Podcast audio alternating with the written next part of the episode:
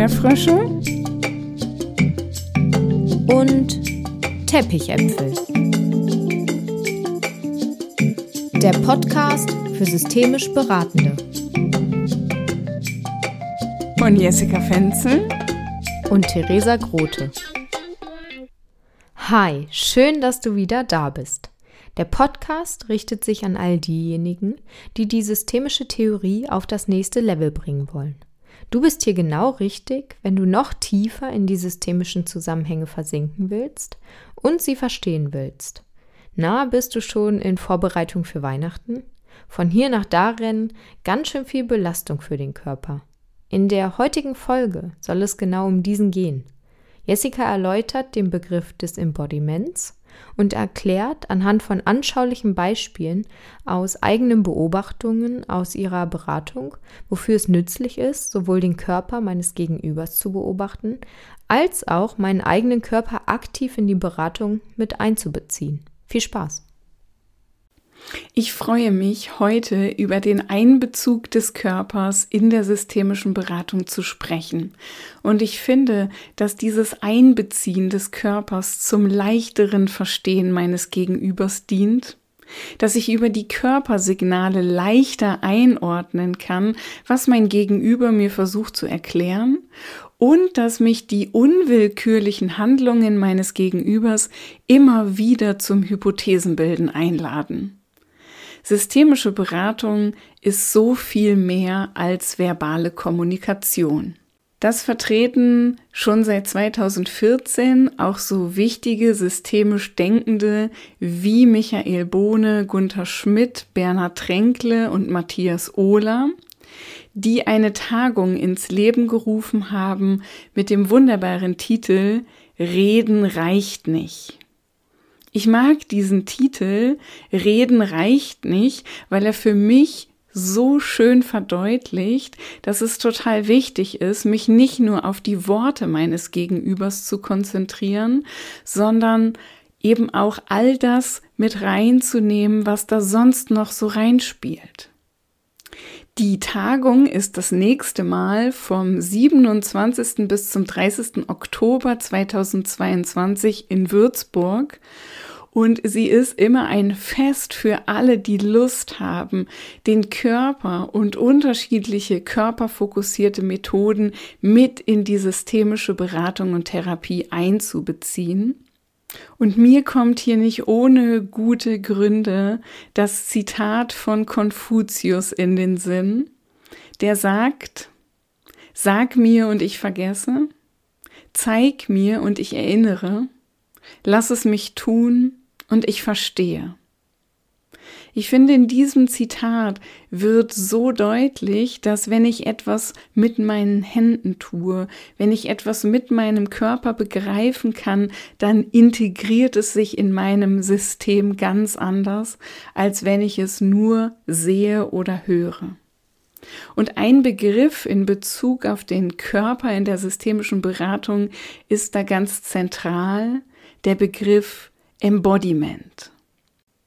Embodiment wird verwendet, um die Wechselwirkung zwischen Körper und Psyche zu betonen. Und es ist nicht nur so, dass sich psychische Zustände im Körper ausdrücken, es zeigen sich auch Wirkungen in umgekehrter Richtung. Das heißt, Körperzustände beeinflussen auch psychische Zustände. Also beispielsweise haben Körperhaltungen, die aus irgendeinem Grund eingenommen werden, Auswirkungen auf mein Denken, auf meine Einstellung und auf meine Emotionen. Dazu gibt es diesen zauberhaften Cartoon von den Peanuts, den du vielleicht schon mal gesehen hast und der sich ganz leicht im Internet finden lässt dieser Cartoon, wo Charlie Brown erklärt, wie er steht, wenn er deprimiert ist und wie er Sally erklärt, wenn du deprimiert bist, ist es ungeheuer wichtig, eine ganz bestimmte Haltung einzunehmen. Und er sagt, das Verkehrteste, was du tun kannst, ist aufrecht und mit erhobenem Kopf dazustehen, weil du dich dann sofort besser fühlst. Und wenn du also etwas von deiner Niedergeschlagenheit haben willst, dann musst du so dastehen. Und man sieht ihn dann in diesem Cartoon vorgebeugt, auf den Boden schauend, mit hängendem Kopf. Und ich mag diesen Cartoon, weil er so schön beschreibt, was mit Embodiment gemeint ist, diese Wechselwirkung von Körper und Gedanken. Maya Storch gilt als Pionierin des Embodiment-Ansatzes und sie sagt etwas provokant, der Körper ist ja wohl mehr als eine Ansammlung von Fleischzellen unterhalb des Gurgelknopfes. Sie beschreibt in ihrem Embodiment-Ansatz, dass wir den Körper brauchen, um handlungsfähig zu sein, denn der Körper ist ja der, der das, was wir uns in unserem Kopf zurechtlegen, später umsetzen soll. Also wenn ich mir zum Beispiel im Rahmen einer Beratung vornehme, ich würde gerne rausgehen in die Welt und flirten. Wer ist es dann, der diesen Flirt ausführt? Der Körper muss das tun. Der Körper muss agieren, der Körper muss Impulse nach draußen senden und diesen Flirt sowas wie anzetteln. Und Maya Storch sagt, die zentrale Komponente für psychische und körperliche Gesundheit für sie ist die Aktivierung des Parasympathikus, also die Fähigkeit, sich selbst zu beruhigen, die Fähigkeit, mit Stress umzugehen. Und das finde ich total wichtig, weil wir in der systemischen Beratung ja häufig über Beziehungen im System sprechen, wie zum Beispiel die Beziehungen in einem Familiensystem. Und Maya Storch sagt, dass es ganz wichtig ist, auch die Selbstbeziehung zu betrachten, um zu gucken, wie bin ich in meinem Körper zu Hause, wie kann ich mich dort verankern und mich dort zu Hause fühlen. Und wenn ich gelassen bin, dann kann ich auch in eine gute Beziehung zu anderen gehen, nämlich vor der Beziehung zu anderen kommt die stimmige Selbstbeziehung. Ich kann bei mir selbst beobachten, dass wenn ich in der Beratung einer Person gegenüber sitze, dass ich dann intuitiv auf die Haltung achte oder auch auf die Punkte oder Stellen im Gespräch, an denen sich die Haltung verändert. Ich achte auf Bewegungen, auf die Atemmuster, auf die Muskelspannung, auf motorische Impulse und vegetative Reaktionen wie zum Beispiel Gähnen oder Lachen, Schweißausbrüche oder Erröten. Ich erinnere mich zum Beispiel an eine Frau, die bei einem ihr unangenehmen Thema in verschiedenen Terminen Schluckbeschwerden bekam und teilweise sogar einen Schluck auf hatte und wir dann schauen konnten, was das Schlucken und das Atmen und das flüssige Schlucken mit ihrem Thema zu tun hatte. Und genauso erinnere ich mich an einen Mann, der bei einem seiner Reizthemen häufiger mal aufstand, also fast aufsprang und sagte, jetzt muss ich mich aber bewegen, weil er sagte, dass er über genau dieses Thema nicht gut im Sitzen sprechen kann. Und hier ist es so schön, dass ich meinen Klienten als systemische Beraterin auch den Raum für diese Form von Bewegung geben kann. Aber natürlich gibt es auch weniger augenscheinliche Impulse, weniger große Impulse. Ich beobachte zum Beispiel häufiger, dass Klienten und Klientinnen so ganz lautlos eine Hand auf den Körper legen. Und wenn sie über ihr Thema sprechen oder wenn sie so beschreiben, dass sie bei sich selber ankommen, dass sie dieses mit einer Geste der Hand unterstützen. Ich erinnere mich auch an eine Frau, die sich häufiger mal die Hand um den Hals gelegt hat und Insbesondere in der digitalen Beratung, finde ich, kann man diese Körpersignale sehr leicht und gut beobachten, weil ich ja durch den kleinen Ausschnitt am Bildschirm nochmal viel mehr fokussiert bin auf die Regionen, die ich tatsächlich sehen kann. welche Hypothesen springen bei dir an, wenn eine Frau sich die Hand um den eigenen Hals legt? In einer Beratung mit einer Jugendlichen zum Beispiel, da habe ich beobachtet, wie sie sich in bestimmten Gesprächssituationen kratzte. Und das kenne ich auch von mir selber, dass wenn mich persönlich ein Thema herausfordert, dann rubbel ich so an meinem Arm und das ist dann oft der Versuch der Selbstberuhigung. Dazu habe ich mal vor einigen Jahren bei Michael Bohne in Hannover eine Weiterbildung gemacht im Bereich von PEP. PEP steht für Prozess- und Embodiment-fokussierte Psychologie und ist den bifokal multisensorischen Interventionstechniken wie zum Beispiel auch EMDR oder Brainspotting zuzurechnen und unter anderem das Resultat der konsequenten prozessorientierten Weiterentwicklung der Klopftechniken aus der sogenannten energetischen Psychologie, wie auch zum Beispiel EFT, die von manchen Menschen auch als Klopftherapie bezeichnet werden. PEP ist für mich eine die Selbstwirksamkeit aktivierende Methode, die ich zur Ressourcenstärkung, zur verfeinerten Körperwahrnehmung und auch als Selbsthilfetechnik anwende. Bei mir selber hat das Klopfen eine starke Selbstberuhigung und eine Distanzierung zu meinem Thema zur Folge. Vielleicht sprechen wir ja mal mit Michael Bohne in diesem Podcast. Lösungen oder auch eine stimmige Aussicht bringen oft in der Beratung eine körperliche Reaktion mit sich. Wenn es zum Beispiel um eine Lösung geht, dann setzt sich jemand ein bisschen aufrechter hin. Oder wenn es darum geht, motiviert ein neues Projekt anzugehen, dann habe ich schon beobachtet, wie sich jemand selbst aufs Bein klopft oder wie jemand seine Hand zu einer Faust ballt, um sich selbst zu spüren und diese Absicht zu verkörpern von, ja, das gehe ich jetzt an. Und die Idee der systemischen Beratung mit dem Fokus auf den Körper ist, wenn Gedanken und Körpergefühl in Kongruenz sind, also übereinstimmen, dann stellt sich eine innere Stimmigkeit ein. Also es reicht nicht nur, die stärkenden Gedanken zu haben und über Ressourcen zu sprechen oder nur auf ein Körpergefühl zu schauen, sondern wenn ich beides in eine Verbindung, in Kongruenz bringe, dann können die Dinge, die in einer Beratung passieren, noch nachhaltiger wirken. Und in der Literatur findet sich auch eine Diskussion darüber, ob das Körpergefühl vielleicht höher zu bewerten ist als Gedanken und Überlegungen.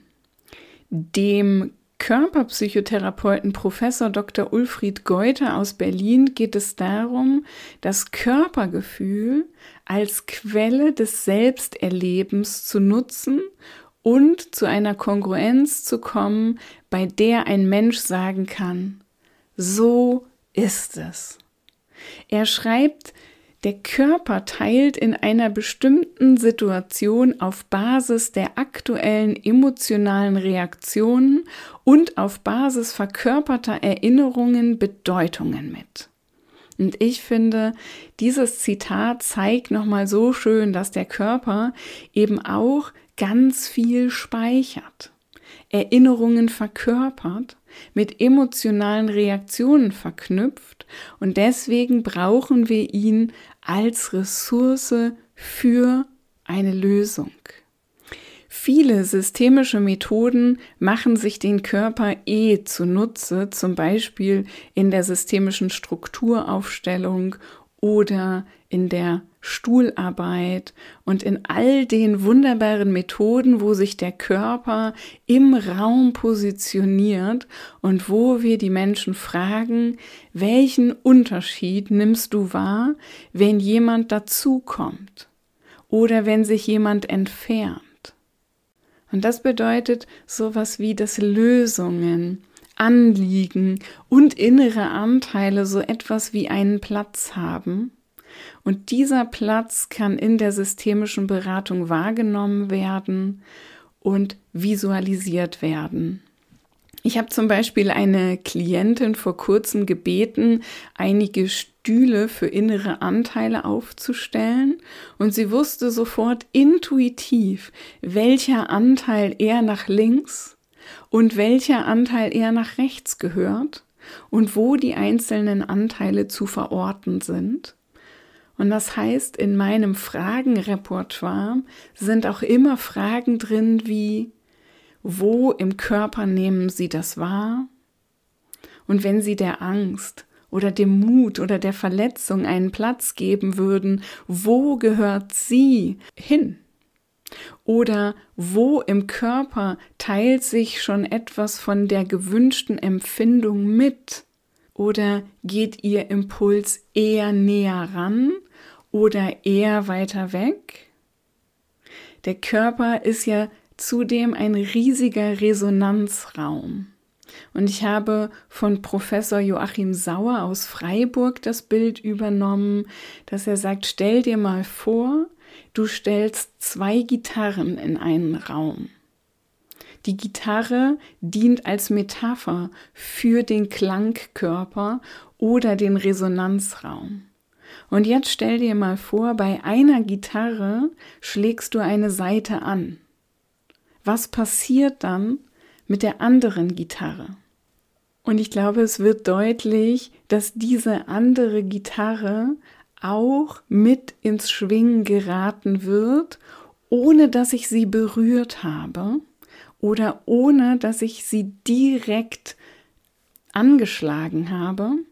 Aber über das Resonanzphänomen kann ich in meinem Gegenüber ganz viel auslösen.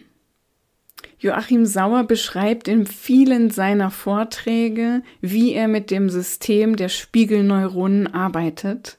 Und ich finde das immer wieder faszinierend von ihm zu hören, wie Menschen zum Beispiel ein Gefühl von Kälte empfinden, wenn sie jemand anderem dabei zuschauen, wie jemand anderes seine Hand in Eiswasser taucht.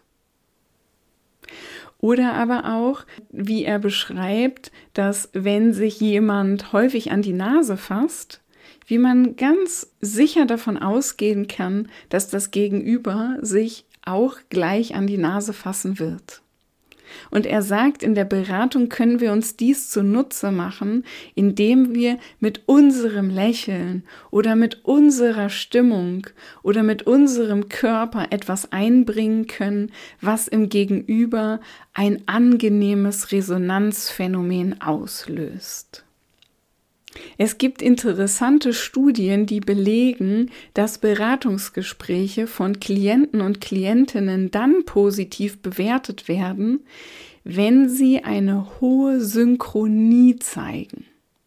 Das heißt also, wenn ich als Beraterin mit meinem Gegenüber schwinge, wenn wir synchron schwingen und wenn sich die Bewegungen im jeweils anderen, in der jeweils anderen spiegeln und wir darüber eine Synchronie entwickeln und ich zum Beispiel die Handbewegungen, die Atembewegungen, die Augenbewegungen oder auch die Körperhaltung meines Gegenübers aufnehme, spiegele und vielleicht auch sanft in eine andere Richtung lenke. Und wenn ich meine eigene Körperhaltung zum Beispiel ins für mich Positive ziehe, dann kann ich auch im Gegenüber dieses Gefühl verstärken und die Einladung über meinen Körper aussprechen, in eine gewisse Form des Probehandelns zu kommen. Das beschriebene Resonanzphänomen erfüllt zwei wichtige Grundbedürfnisse jedes Menschen, nämlich zum einen das Bedürfnis nach Bindung und zum anderen auch das Bedürfnis nach Eigenständigkeit. Und immer dort, wo zunächst unvereinbar scheinende Bewegungen und Bedürfnisse unter einen Hut gebracht werden, entstehen Lösungen als eine Art Pendelbewegung und Schwingung, die ein sowohl als auch ermöglichen. Tillmann Rentel hat dazu in dem Buch Schlüsselworte ein Selbstgespräch zum Thema Resonanz verfasst, was mich sehr berührt und was ich hier gerne vorlesen möchte. Resonanz. Was ist das? sich eintunen. Wie? Bis man auf der gleichen Wellenlänge unterwegs ist. Was dann? Dann hat man einen guten Empfang. Worauf muss man da achten? Man muss eigene Störsender abschalten und leiser drehen. Wofür? Um mitschwingen zu können. Wie kann ich mir das vorstellen? dann ist man im Einklang. Wie ist das im Einklang sein? Dann kann der andere der Sinfonie seiner eigenen inneren Weisheit lauschen. Und dann, das kann Schwung geben. Was macht man dann mit dem Schwung? Weiter durchs Leben tanzen. Ich möchte dich zum Abschluss dieser Folge einladen, auf deine eigenen Körperempfindungen zu achten und zu schauen, wie gehst du in Resonanz mit deinem Gegenüber? Wie hoch ist deine Bereitschaft zu schwingen, mit dem anderen in Synchronie zu gehen? Und ich sag mal so ganz provokativ, wenn du jeden Tag mehrere Stunden in einer fast gleichen Haltung an ein und derselben Stelle sitzt, um andere zu beraten, dann werden sich wahrscheinlich auch deine Gedanken in diesem Radius abspielen und ich spreche hier die freundliche Einladung aus, zu schauen, welche Form von Bewegung dein Körper braucht, um genug Raum zu haben zum Schwingen und im Einklang zu sein und mit dem Gegenüber durchs Leben zu tanzen. Und ich lade dich ein, dein Gegenüber in der nächsten Beratung mal ganz genau zu beobachten vielleicht unauffällig, vielleicht aber auch zu Beginn des Gespräches ganz transparent kommuniziert. Achte mal darauf, welche Körpersignale kannst du bei der zu beratenden Person wahrnehmen? Zu welchen Hypothesen laden dich diese Körperbewegungen, diese Atembewegungen, diese Körpersignale ein? Versuch doch mal das, was du siehst oder wahrnimmst, dem Gegenüber sprachlich anzubieten. Zum Beispiel, was tut Ihre Hand da gerade? Oder was möchte Ihr Körper gerade ausdrücken, wenn Sie jetzt schneller atmen oder den Atem anhalten? Für mich ist der Körper eine ganz wertvolle Ressource in der systemischen Beratung und er sollte meiner Meinung nach noch viel mehr in Gesprächen eingeladen werden, wahrgenommen werden und auch gehört werden mit den Dingen, die er zeigt. Und ich möchte dich am Ende dieser Folge auch nochmal einladen, auf meiner Homepage vorbeizukommen. www.flow.de